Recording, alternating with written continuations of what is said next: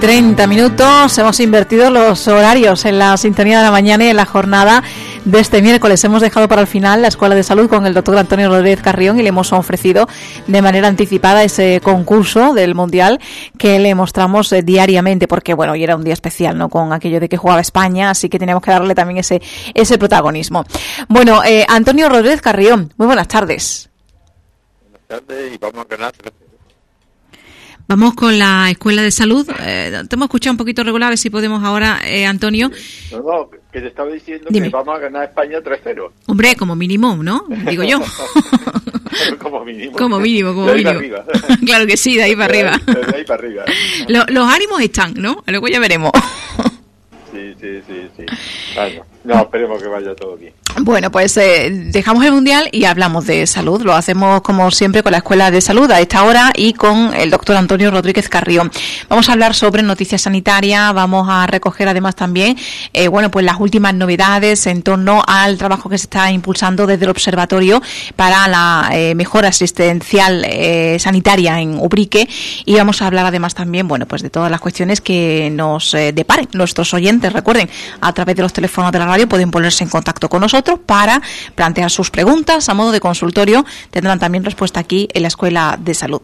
Vamos a comenzar, Antonio, y vamos a hacerlo con las noticias, noticias sanitarias, ¿no?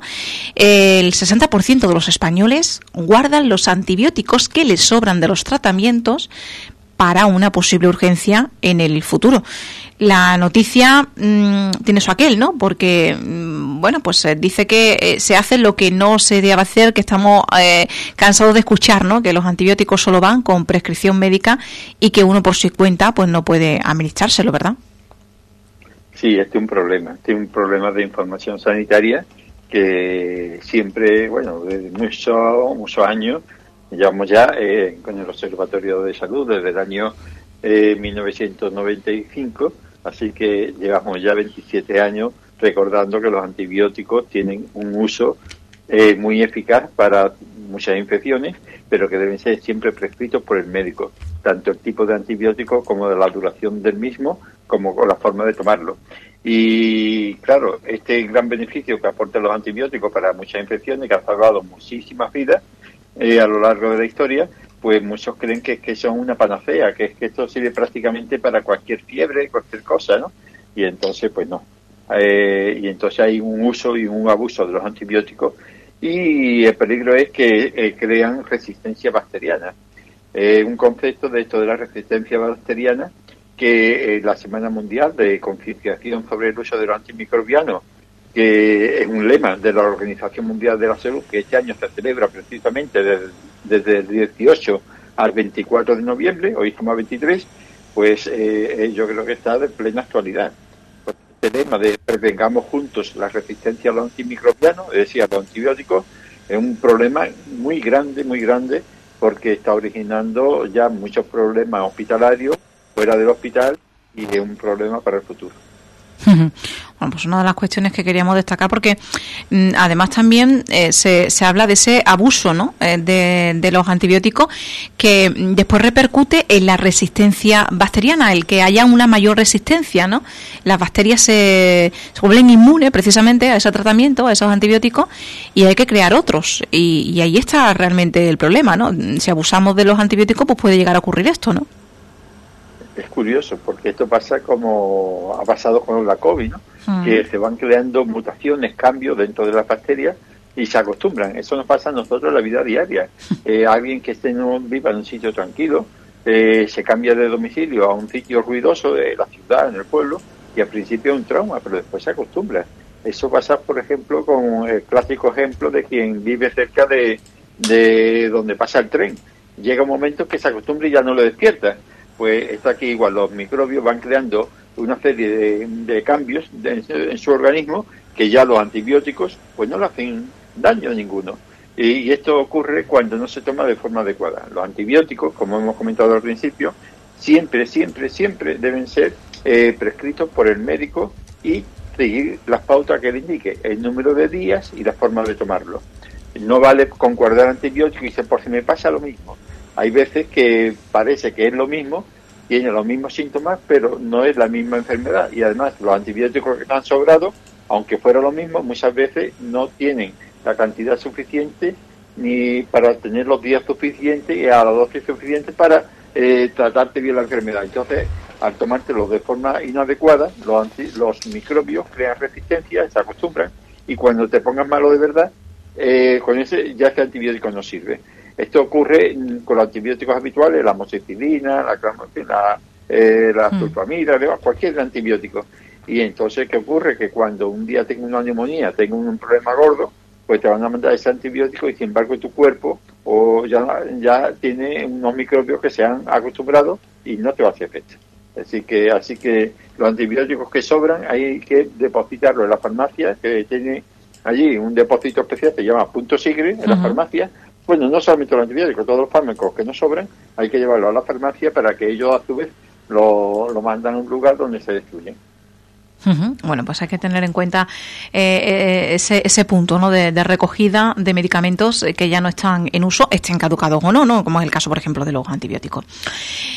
vamos con más noticias sanitarias, vamos a hablar de alimentación, porque mm, se, se, destaca que nuestra alimentación pues cada vez va, va peor, ¿no? echemos la culpa a la falta de recursos económicos, echemos la culpa a la inflación de esa falta de recursos económicos, pero el caso es que la noticia publicada ¿no? Eh, eh, que, se recoge eh, precisamente en F Salud indica que nuestra alimentación cada vez es peor por culpa de la inflación.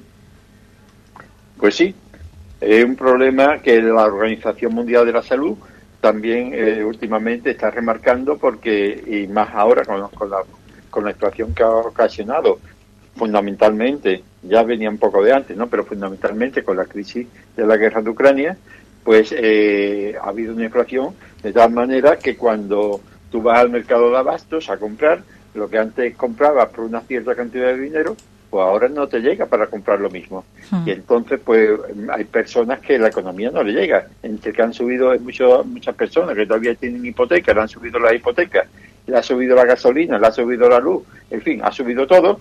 Y, y pues entonces recurren a alimentos que son más baratos son ultraprocesados, pero también son alimentos más baratos, pero que son más dañinos para la salud.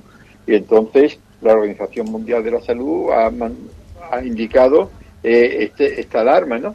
Y sin embargo también señala que muchas veces eh, no significa que comer sano tenga que ser caro, ni mucho menos. Muchas veces con una comida eh, bien, bien utilizada o bien, bien adquirida, pues es suficiente para tener una alimentación sana. De aquí, desde el Observatorio de Salud, siempre estamos profundando con que el ejercicio físico y una alimentación mediterránea, que es la propia de nuestra cultura, pues nos da un gran aval para mantener nuestra salud. Así que hay una serie de consejos para una alimentación saludable y barata o económica, que si quieres pues ponemos algunos de ellos. Pues sí, podemos, podemos plantear esas soluciones, ¿no? Porque em, tiene que ser caro comer sano.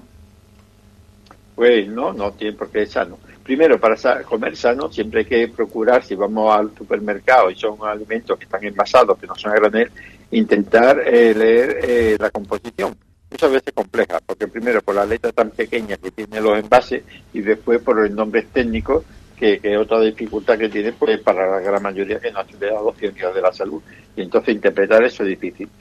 Pero de tal manera vamos a dar una línea general. Primero, eh, comprarse posible eh, con productos de temporada y no etiquetado es que sean a granel. De tal manera que estos productos que son a granel no están ultraprocesados como lo digo. Entre ellos tenemos, por ejemplo, las legumbres, es decir, los garbanzos, las bichuelas, las lentejas, eh, también los cereales. Es decir, por ejemplo, el, más típico el arroz, ¿no? Son alimentos muy sanos de la dieta mediterránea que aportan vitaminas, aportan minerales, aportan fibra, hidratos de carbono, proteínas y no aportan grasa. Esto, estos, estas legumbres no aportan grasa y son muy sanas. Para grasa tenemos nuestro aceite de oliva, aceite de origen extra, que es el tradicional de la dieta mediterránea y es más saludable. Por otra parte, tenemos también en nuestra dieta mediterránea las verduras, las verduras que, y las frutas que son también eh, propias de nuestra dieta y que lo más eh, barato es tomarlo de temporada, es decir, tomar cada temporada lo que se produce en nuestra tierra, que es cuando está más barata. Y hay una gran variedad para ello. Y con eso, y frutos secos, tenemos ya para hacer una cantidad de guisos de preparaciones.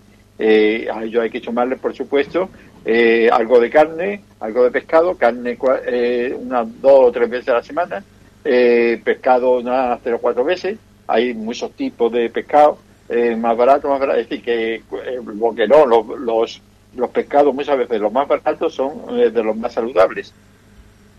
Y después, dentro de las carnes, pues tenemos las carnes de, de ave, ¿no? de ave de corral, que tienen una, gran cantidad de, de beneficios enormes. Estas son eh, las medidas generales para una dieta eh, sana.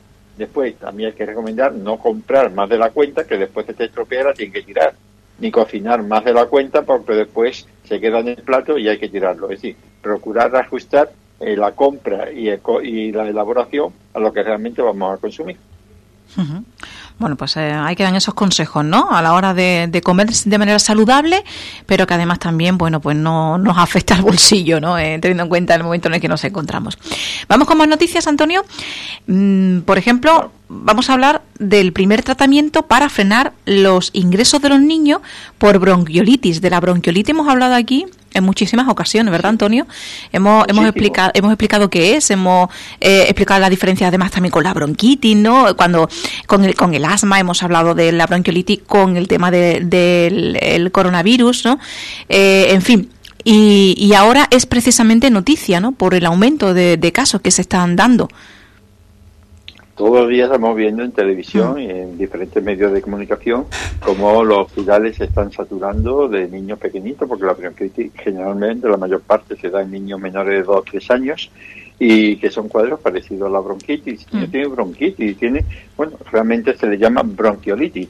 La diferencia es que los bronquios son los tubos por donde va el aire, más que son más gorditos, más que tienen mayor diámetro, y los bronquiolos son eh, los que están al extremo, en la punta de los bronquios, que son muy finitos, y es, esos son los que realmente se inflaman. También se inflaman los anteriores, ¿no? pero en este caso, en los niños pequeñitos tienen una mayor repercusión los bronquios estos pequeñitos que se llaman bronquiolos. Su inflamación, como lo digo, se llama bronquiolitis. Y esto es muy antiguo, esto no es una enfermedad nueva, ni mucho menos, lo que pasa que, que ahora se le está dando su verdadero nombre. Eh, y entonces, ¿qué ocurre? Que es una enfermedad, como ya hemos comentado en programas anteriores, producida por virus, que aquí los antibióticos no tienen nada que hacer, como eh, los antibióticos no tienen que hacer nada en enfermedades por virus, como pueden ser la gripe, los resfriados, ya lo hemos dicho muchas veces, y aquí tampoco, y aquí lo más importante es prevenir. Prevenir porque esta enfermedad puede, la bronquiolitis puede pasar más o menos molesta los niños con tos, algunos pitos, dificultad un poquito para respirar, pero a veces se complica. Entonces esta dificultad para respirar pues es bastante acentuada y hay que ingresar en el hospital o hay que ponerle oxígeno o fármacos especiales, corticoides y demás. Y muchas veces hasta producción hasta muerte, pueden producir hasta la muerte. Entonces no es una enfermedad banal y que se puede prevenir.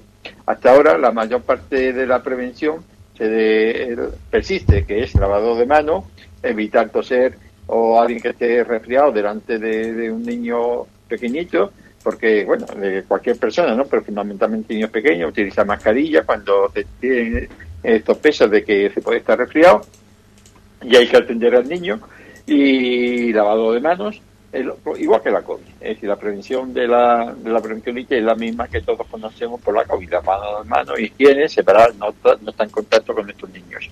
Y después, eh, para niños especialmente vulnerables, porque sean prematuros, porque tengan alguna enfermedad de corazón al nacer, tienen cualquier patología que la hace vulnerable, pues entonces hasta ahora había una medida preventiva, porque tratamiento ya hemos dicho que no hay, ¿eh? solamente eh, hay medidas preventivas, que era eh, un medicamento que se llama anticuerpo monoclonal, que se utilizaba en estos niños que son niños con mayor riesgo.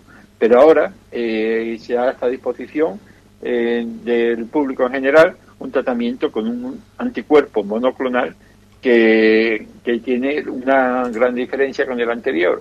Y es que el anterior había que inyectarlo eh, intramuscular eh, durante eh, cinco, cinco, cinco, meses, cinco, una vez al mes, durante la época de infección por, por este virus, que normalmente ser la época más frecuente de otoño-invierno. Pues bien, ahora este nuevo medicamento, esta nueva generación de anticuerpos monoclonales, pues basta con un solo pinchacito, una dosis administrada al principio de temporada, es decir, al principio del otoño, para que ya eh, tenga eh, una protección eh, durante cinco meses, que es la época de mayor incidencia, y además se lo puede, ya está indicado para todo tipo, para todos los niños, ya no solamente aquellos que tienen enfermedades de riesgo, sino que se lo puede aplicar a todos los niños.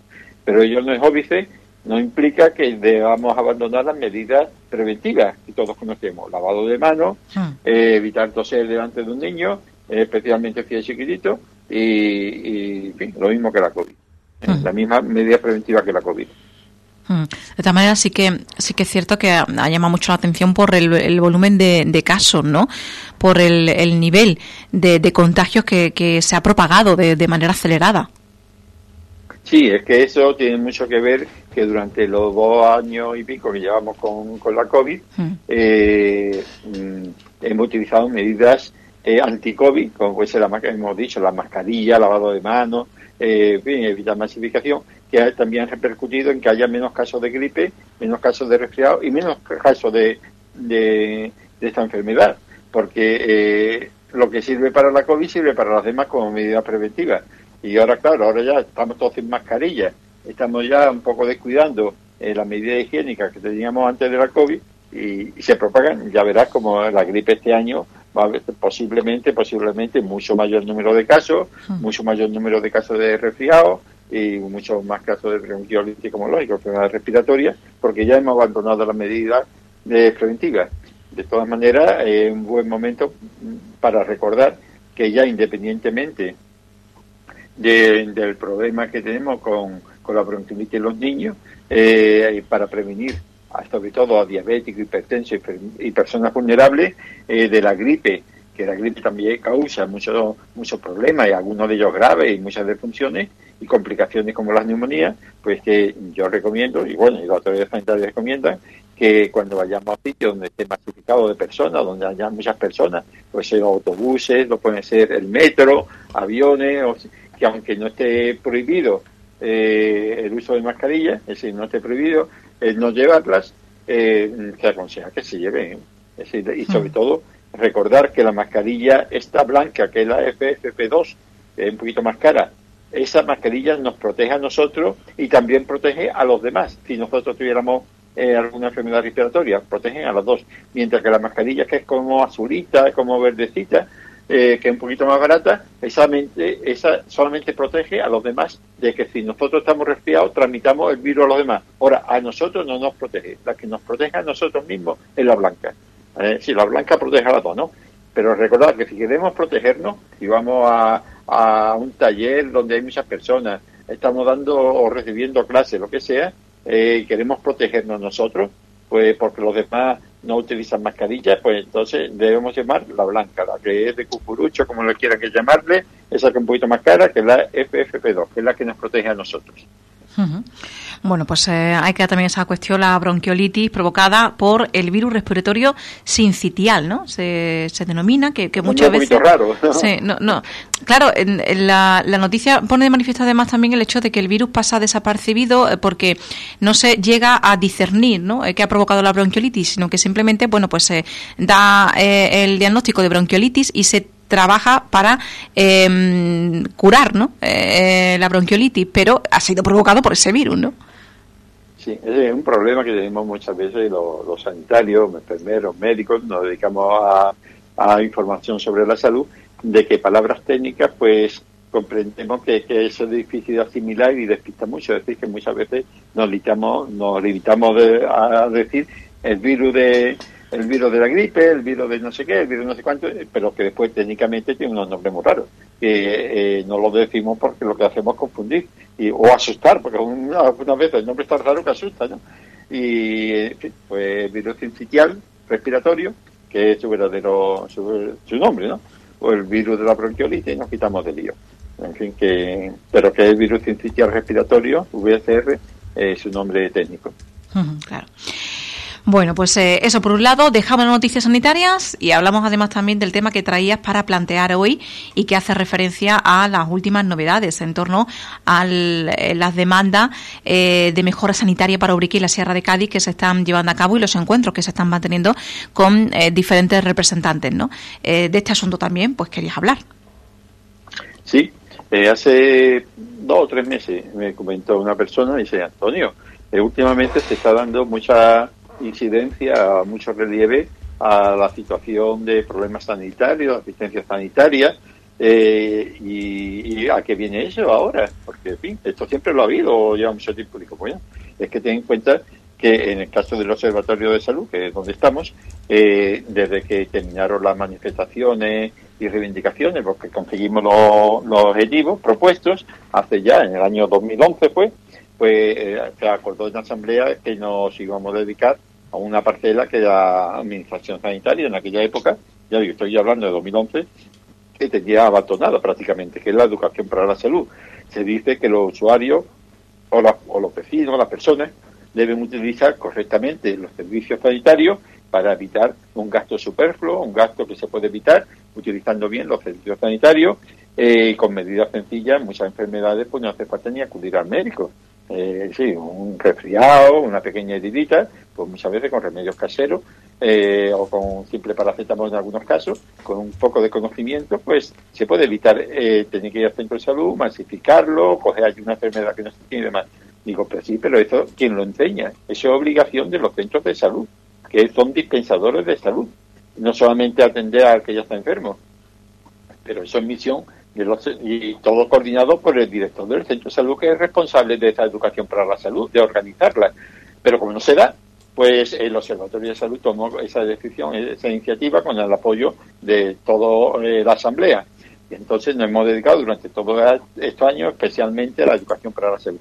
Pero ya ha terminado la COVID, ya ha terminado la COVID y entonces eh, hemos visto que después de la COVID eh, sigue sin, sin haber educación para la salud y que además de ello hay una serie de, deficiencias eh, en la asistencia sanitaria que también la COVID ha levantado, cosas que veníamos arrastrando desde hace muchos años. Eh, pues bueno, desde yo creo que desde que me conozco siempre he habido deficiencias, pero en los últimos 15 o 20 años ha sido cada día más, ¿no? Y entonces yo creo que el Observatorio de Salud eh, tiene una misión que era velar por la salud también, era otro de los objetivos, es decir, vigilar porque hubiera una correcta asistencia sanitaria y por eso, una vez que ha pasado el COVID, porque comprendemos que la autoridad sanitaria durante estos dos años y pico del COVID mm, ha tenido que centrarse en evitar la, la mayor número de muertes posible, mayor número de complicaciones posible, tanto y después económicamente igual, y pero que ya ha pasado lo peor de la COVID y hay que despertar la conciencia, no la conciencia, hay que despertar eh, el, sentido de la autoridad sanitaria de que hay muchas deficiencias, que el COVID terminó de destapar que hay que corregir. Y entonces, pues una de ellas, por ejemplo, es eh, en Ubrique, en el caso de, de Ubrique, que medicina interna y traumatología, que venía desde el año 2007, eh, o creo que fue, 2006, perdón, eh, medicina interna desde el año 2009, creo, traumatología con un éxito enorme, evitando numerosos desplazamientos al hospital de Villamartín para mm, problemas que perfectamente están solucionados aquí en el centro de salud, pues a raíz del COVID, pues dejaron de venir de forma provisional, pero que el COVID ha terminado lo peor de la pandemia y siguen sin venir. Así que reivindicamos que de forma inmediata se incorpore estas consultas y que nadie más tenga que ir al hospital de Villamartín para esto. Bueno, a este voy a hacer un inciso aquí y decir que, que esto ha llegado a tal extremo que yo personalmente fui a recoger una prueba de un chequeo y bueno, fui a recoger, me, hice la prueba en Villamartín sin problema, porque aquí no la podían hacer, no hubo problema, y me la hice allí y, tú, y me obligaron a ir a recoger resultados de la prueba para tener todo mi médico, ni mandárselo a mi médico de cabecera, ni mandármelo a mí por correo, digo, qué cosa más extraña, pero después me he enterado que es una cosa habitual eh, en el hospital de Villamartín, digo, esto no ocurre en un hospital público, pero es que no solamente eso, es que me, no, a raíz de esto, y haberlo comunicado en Radio Brique, nos obligan ir usuarios que tienen que ir a sacar citas. Es decir, que no pueden sacar citas por teléfono, sino tienen que ir a sacar citas para ver al médico en el hospital de Villamartín, tienen que desplazarse algunos a Villamartín, no sé qué clase de cita será, pero es inconcebible que se vaya ahí una persona, levantarse y coger los amarillos a las 3 de la mañana, eh, perder todo el día para coger una simple cita, para ver para cuándo puede ir. Bueno, pues eso es una de las cosas que hay que corregir y que otras son, por ejemplo, que ginecología y oftalmología, que ya también se aprobaron las de necesidad, era más que evidente y se aprobó en el año 2010, creo que fue, y hasta en el 2011 se nos dijo que había una partida presupuestaria aprobada. Eh, pues nada, estamos en el 2022, han pasado 11 o 12 años y aquí no, no, no está todavía ni medicina interna, perdón, ni oftalmología ni ginecología, habiendo espacio sobrado en el centro actual de salud. Pero no solamente eso, es que la participación ciudadana que había, muy mal, muy mal gestionado, pero en fin, aunque fuera mal, pero existía antes de la COVID, donde cada seis meses se reunían eh, ciertos colectivos ciudadanos eh, con, lo, con eh, la directora y, y, trabajadora social del centro de salud para plantear los problemas que tenía la población en asistencia sanitaria y buscar posibles soluciones, pues ha pasado el, la COVID, ni durante la COVID ni después de la COVID, y sigue sin funcionar. Es otro desastre porque la participación ciudadana es la que detecta los grandes problemas que sufre la, la ciudadanía a nivel general y expone soluciones, se buscan soluciones. Pues eso, ni eso. Otro problema que, que en fin, que existe ahí. Total, todas estas cosas que, que estoy enumerando, pues se plantearon en el día de ayer, día 22, día martes de noviembre, a una representación del Partido Popular, que es el partido que no pudo asistir a la mesa redonda que hubo en, en Arcos el pasado día 14 de noviembre, en donde estuvieron otros partidos, pero por razones imprevistas que surgieron, pero en fin, ellos prometieron que, acudirían a una reunión cuando nosotros dijéramos y acordáramos. Se acordó ayer y entonces vino el presidente provincial del Partido Popular, que es eh, don, don Bruno García, eh, también vinieron eh, otras representantes, como son la secretaria general del Partido Popular, Almudena Martínez, y la delegada, bueno, la responsable de salud del Partido Popular, Eva Pajares, que a la vez ahora mismo es delegada territorial de salud en Cádiz, pero ayer no vino como delegada territorial, sino simplemente vino como una miembro de la ejecutiva del Partido Popular, vino a título político, ¿no? Y se les puso toda esta, para todas estas situaciones para que a su vez eh, le pedimos que se comprometieran a llevarla a las instancias superiores de la Junta de Andalucía en Sevilla o donde correspondiera para que se solucionaran estos problemas. Entonces tengo que decir que ah, dijeron, bueno, eh, don Bruno García, el presidente del Partido Popular, que asumía, que, que comprendía la situación y que, eh, y que mandaría esta propuesta nuestra, bueno, del Observatorio de Salud, pero que es propuesta de todos los ciudadanos de Ubrique, que la, elevaría a las instancias superiores para su estudio y corrección eh, lo antes posible. Es decir, que, que yo creo que fue la reunión de ayer una reunión muy, muy positiva, ya digo, porque eh, sirven de correa de transmisión, en este caso el Partido Popular, va a servir de correa de transmisión para elevar a donde corresponda, a las redes sanitarias que correspondan, todas estas propuestas que consideramos que son muy importantes. Hay, si hay otras más, si queréis que sí, tiempo, pues las ponemos. Sí, vamos con ellas, vamos a comentarlas. Sí. Sí, pues otra de las cosas que se trataron en la reunión de ayer con el Partido Popular fue que el hospital comarcal eh, de referencia para la Sierra de Cádiz sea un hospital público y no concertado como hasta ahora. Comentamos que mm, en la mesa redonda que hubo en, en Arcos, ya digo, el pasado día 14 de noviembre, pues todo el mundo estuvo de acuerdo en que el hospital comarcal eh, actual, eh, Virgen de la Montaña, había representado un balón de oxígeno, un gran apoyo sanitario para la Administración durante eh, muchos años, porque aquí no había, antes, hace 26 años, no había ningún hospital comarcal y esto supuso un balón de oxígeno para no tener que desplazarse para ciertas enfermedades ni a Villamartín ni a Ronda. Y, pero bien, eso se hace durante un tiempo mientras la Administración Sanitaria eh, pone sus propios recursos. Pero lo que no te recibo que durante 26 años hayamos tenido un hospital comarcal sin que la Administración Sanitaria de la Junta de Andalucía haya hecho un hospital público propio ¿eh? donde atender a los ciudadanos de la Tierra de Cádiz. Es la única, eh, era la única eh, comarca de toda Andalucía donde hay 8 millones de habitantes, donde era el hospital de referencia un hospital concertado.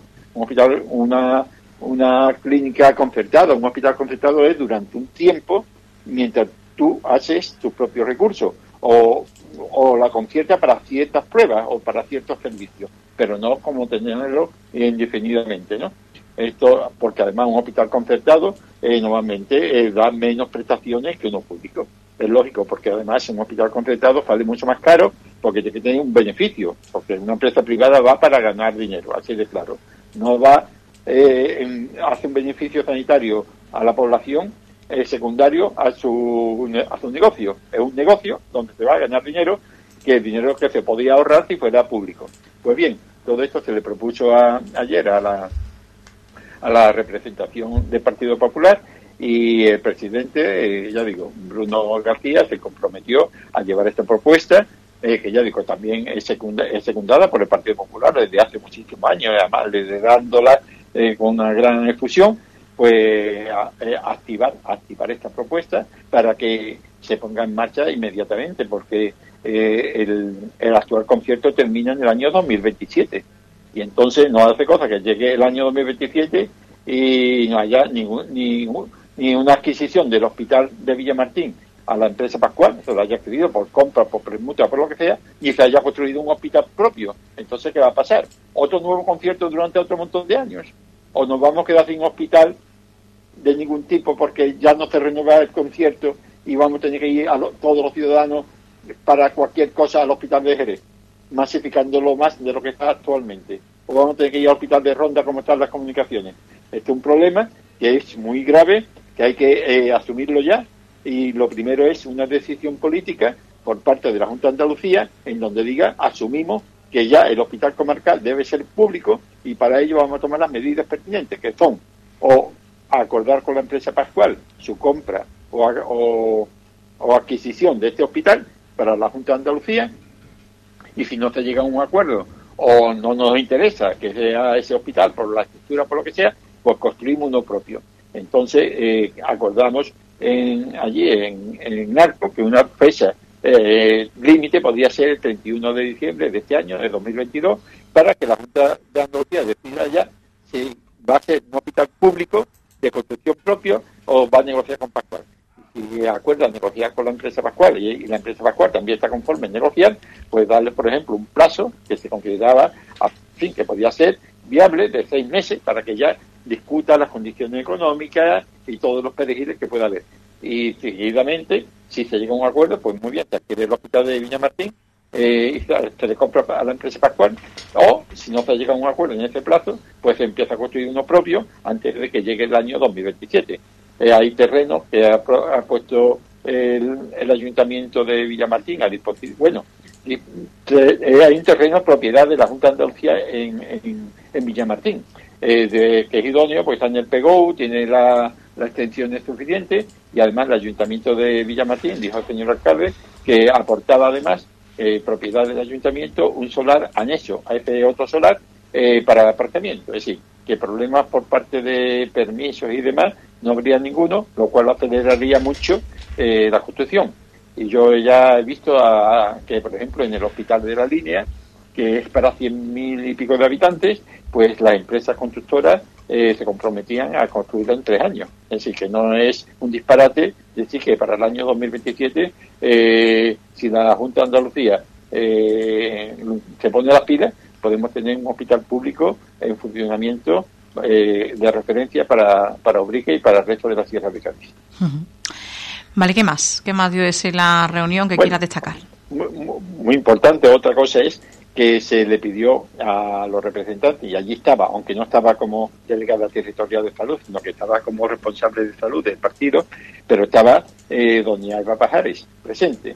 Y entonces, eh, fin, al presidente se le dijo, al presidente del Partido Popular se le dijo que una propuesta importantísima consideramos, y también se aprobó en, en la mesa redonda de Arcos, es que la delegada territorial, junto con el, el staff o los, o los técnicos sanitarios de la Junta de Andalucía en Cádiz, eh, se, se personaran periódicamente eh, por los municipios, es decir, contactaran con los representantes municipales, alcalde y corporación, concejal de salud, en fin, o consejo de salud de cada localidad, para determinar cuáles son las necesidades locales de cada municipio de primera mano, conocerla de primera mano y ver posibles soluciones. Igualmente que se reúna con los trabajadores de los centros de salud, de los consultorios, y con los y con la representación de ciudadanas, con los colectivos, para conocer de primera mano cuál es el punto de vista, qué es lo que sienten tanto los trabajadores como los ciudadanos de los problemas que tienen con la salud y posibles soluciones. Cosa que hasta ahora no se ha hecho prácticamente, además que he encontrado ocasiones, yo por ejemplo he estado 37 años y medio eh, activo en la ciudad social y no me he reunido nunca, nunca eh, con ningún eh, delegado provincial. Cuando médico, me he reunido solamente cuando formamos las reivindicaciones de especialistas ya. entonces nos reunimos una vez en Cádiz y otro aquí en Urique, pero no como médicos, sino pero como médico nunca he tenido el gusto de que un delegado de salud, yo nunca me he dado de baja, solamente en una ocasión que me operé de menisco, eh, que estuve ausente, que fueron 10 o 14 días, pero es decir, que no porque yo no hubiera estado en el centro de salud. Así que eh, una propuesta que además eh, la vieron todo muy bien porque consideraron, además dijeron todos, los representantes del Partido Popular, que escuchar a las personas era el primer paso para poder solucionar los problemas. Le cogí la palabra y, en fin, y yo estoy seguro que van a cumplir. Así que otra de las grandes mejoras poder escuchar a los ciudadanos, cosa que ni siquiera se hace en el centro de salud. En el centro de salud, ya digo, las comisiones que había o las reuniones cada seis meses, llevamos ya años sin celebrarlas, es decir, sin poder escuchar a los colectivos ciudadanos cuáles son los problemas, es decir, y, las posibles soluciones. Así que se lo hemos pedido a instancias superiores para que sean ellos los que tomen la rienda de, de este fracaso ¿no? en, la, en la comunicación ciudadana. Un poco de eh, reanudación ¿no? de esa participación ciudadana también. Eh, y más cosas. Venga, la vamos, demora. Venga, vamos con ello. Y cada tiempo te hablo de la demora. Un problema muy grande, por ejemplo, son las demoras. Eh, las demoras en asistencia sanitaria, eh, todo el mundo eh, se queja de que tardan tres días, cinco días, una semana o hasta 10 días, o fin, hay quien dice que ni siquiera le dan cita porque tele, Salud responde no le dan cita. Total, esto se propuso y entonces se nos dijo por parte de, don Bruno García, presidente del Partido Popular, que ya la Junta de Andalucía, a través de la consejera de Salud, han tomado este tema como un tema de los más prioritarios dentro de la asistencia sanitaria, eh, junto con otros, muchos, por ejemplo, y que había varias vías. Es decir, va, por lo visto, yo entendí así, eh, lo dije ayer, que se va a publicar un vía decreto por el cual eh, se va a fomentar, se va a incentivar que los médicos eh, de asistencia primaria tengan como un objetivo la zona de la sierra, en este caso de la sierra de Cádiz, bueno, para otras localidades, otras zonas dentro de Andalucía, vamos a hablar de la sierra de Cádiz, para que sea un objetivo eh, que sea que sea bueno venir a ellos, es decir, que, que, merezca la pena venir a ellos. Ellos son, por ejemplo, que un acceso, eh, darle facilidades para la formación profesional, para cursos, talleres y demás eh, de formación profesional, pues facilitárselo a, a, los médicos que vengan a estas zonas de difícil cobertura. También, eh, por otra parte, mejorar las retribuciones, los sueldos, eh, porque son mayores los gastos de las personas que están en estos sitios, de los que están en grandes ciudades, de transporte, de colegios, de formación, eh, para los hijos y demás, y entonces pues un complemento para que, sea atractivo venir a estas zonas. También eh, modificar eh, los baremos para que la antigüedad que se tiene en los centros de salud o en los consultorios de, de las zonas de difícil cobertura tenga un mayor valor eh, a la hora de, de pedir un traslado, de conseguir, de hacer unas oposiciones y todas esas cosas, pues eh, otro incentivo más, ¿no? De que puntúe venir a los centros. Y después también hay otro punto interesante que es aumentar la edad de jubilación de los médicos, voluntaria. Es decir, que cuando se llega a la edad normal de jubilación, puede ofrecerle a los médicos que quieran, voluntariamente, que prolonguen, prolonguen su vida laboral eh, y si quieren, pues hasta con jornadas reducidas, porque no, ellos dicen, pero no, muchas, muchas horas, igual ya no, no, no, no lo acepto, ¿no? Porque mis condiciones ya, pues entonces una jornada reducida, pero que también permitiría pues eh, disminuir el problema de la demora porque hay una mayor oferta de facultativos disponibles y además estos son facultativos que muchas veces tienen la experiencia de muchos años de trabajo y entonces es un valor añadido que estos facultativos que los deseen y que estén en condiciones pues puedan persistir en cierto tiempo eh, prolongar su vida laboral y con ello esta escasez de médicos pues también se vería, se vería eh, solucionada. Bueno, pues son todos esos puntos, todos esos aspectos se incluyeron ¿no? en esas demandas que se mm, elevaron hasta los eh, dirigentes de esta formación política en la provincia de Cádiz que eh, tiene quizás una mayor trascendencia ¿no? Eh, que con otras formaciones políticas porque es el partido que está en el gobierno andaluz y es por tanto el que ostenta además cargos institucionales relacionados con el ámbito sanitario. ¿no? Estaba ahí, como decía, la delegada de salud provincial, de la territorial, aunque asistiera como partido político y no como delegada territorial, pero evidentemente, bueno, pues está ahí, ¿no? Se hizo llegar esa demanda, esa demanda directamente a la persona implicada, ¿no? Y además, y recalcó mucho don Bruno de que eh, han hecho muy, en el tiempo que llevan gobernando han hecho muchas mejoras eh, ya el ámbito eh, administrativo. Por ejemplo, ahora hay siete minutos de media. Eh, bueno, eh, consulta siete minutos. Antes por paciente, antes estaban a cinco. Antes de entrar ellos estaba cinco minutos por paciente. Han aumentado un alto porcentaje, pero que es insuficiente. Hay que llegar a los diez como mínimo. Pero en fin, ya por lo pronto está en siete minutos. han aumentado los sueldos de los médicos y del personal sanitario, enfermeros y personal sanitario. Han aumentado, por lo visto, también eh, la baremación, la antigüedad, pero que es insuficiente todavía. En fin, ha hecho bastantes mejoras, también ha hecho inversiones económicas grandes, tanto en Ubrique como en el resto de la sierra. Bueno, dice que también el resto pero estamos hablando de lo que estamos hablando. Es sí, pero consideramos que todavía eso es insuficiente. Y además hay que destacar también que ellos propugnaban, según manifestó, que uno de sus principales objetivos respecto a la salud pública era eh, lo que siempre han defendido, una salud pública universal, gratuita y de calidad. Eh, y que están en ello. Saben que hay muchas deficiencias todavía, muchas carencias, pero que es una de sus prioridades. En fin, todas estas cosas eh, también la decían cuando estaban en la oposición durante muchos años. Eh, ahora están en el poder, entre comillas, bueno, en la Junta de Andalucía con mayoría absoluta.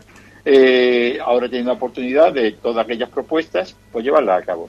Yo recalqué una cosa que ya escuché también y que yo, en fin, todos somos conscientes, todos los sanitarios somos conscientes y que escuché la mesa redonda que mencioné del día 14 de Narcos, eh, que en fin, cualquiera la puede ver, está en YouTube, ¿no? La pueden ver entera porque te dieron cosas muy interesantes. Y es que la teniente de alcalde del Ayuntamiento de Villamartín manifestó que eh, ella era consciente de que muchas veces pequeñas soluciones arreglaban grandes problemas sí, pequeñas cositas pueden arreglar grandes problemas. Y yo creo que todos los sanitarios estamos de acuerdo. No solamente en sanidad, muchas veces la vida corriente, ¿no? En otros temas. Y es que pequeñas soluciones en sanidad pueden arreglar graves problemas. Por ejemplo, las demoras. Con una educación para la salud eficiente que no se está dando, o se está dando en forma de paripé, si aquí en Ubrique se diera una información para la salud, educación para la salud e información educación e información sobre la salud, cosa que no se da o se da está dando en forma de paripé, eh, muchas cosas se mejorarían en la asistencia sanitaria de Ubrique y con las reuniones y la participación ciudadana. Así que ahí lo dejo y el que lo coja para Muy bien. Bueno, pues si te parece, son las la 1 y 12 minutos, nos agota el tiempo y vamos con las preguntas que tenemos a modo de consultorio. Tres preguntas por parte de los oyentes, así que vamos a darle también su participación ¿no? antes de culminar. Eh, por ejemplo, eh, quiere que, le pregunte por la dictesia funcional. Dice, eh, ¿cuánto suele durar? Pues mira, pues ahora mismo eh, tenía que consultarlo. No, no tengo yo la dictesia, supongo que se, que se refiere a que hay sensaciones eh, que, que, aparecen sin tener por qué aparecer, por ejemplo, calambre, hormiguilla, calor, supongo que se refiere a eso. Eh, depende de, por qué se produzca. Si se produce, por ejemplo, una ciática, que puede producir eh, problemas de distesias, eh, la ciática sabemos que es la inflamación del nervio ciático que se coge desde la nalga hasta el muslo y hasta la punta del pie. Pues eso, mientras no se corrija la causa, puede durar mucho tiempo si es una distesia por causa de diabetes, eh, que produce eh, una lesión nerviosa, la diabetes, entre otros trastornos, produce neuritis, inflamación nerviosa, pues tiene tratamiento, pero la duración también es variable.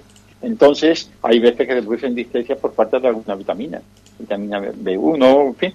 Eh, entonces, mientras no se corrija el déficit de vitamina, tampoco se va a corregir la distesia. Entonces, estas sensaciones anómalas que tiene uno en la piel, calambre, calor, frío, fin, dolor, eh, mientras no se corrija la causa y lo primero es saber por qué está producida esa distesia. Mientras no averigüe la causa, pues no puede saber el tiempo que te va a durar. Claro. Vale, más eh, pregunta. Dice, eh, un oyente quiere saber para qué sirve la vacuna del neumococo y cada cuánto tiempo hay que ponérsela. Hombre, la vacuna del neumococo es fundamental para prevenir la neumonía, especialmente en personas que, que tienen eh, ya una, eh, en fin, o que lleva defensas bajas, siendo jóvenes, o que son ya de cierta edad y su sistema inmunitario, su sistema defensivo no responde como una persona joven. Entonces, normalmente se suele poner a partir de los 60 años, eh, se suele producir, es la, moderna actualmente puede ser una dosis, hay veces que se, ponen, se ponen dos dosis.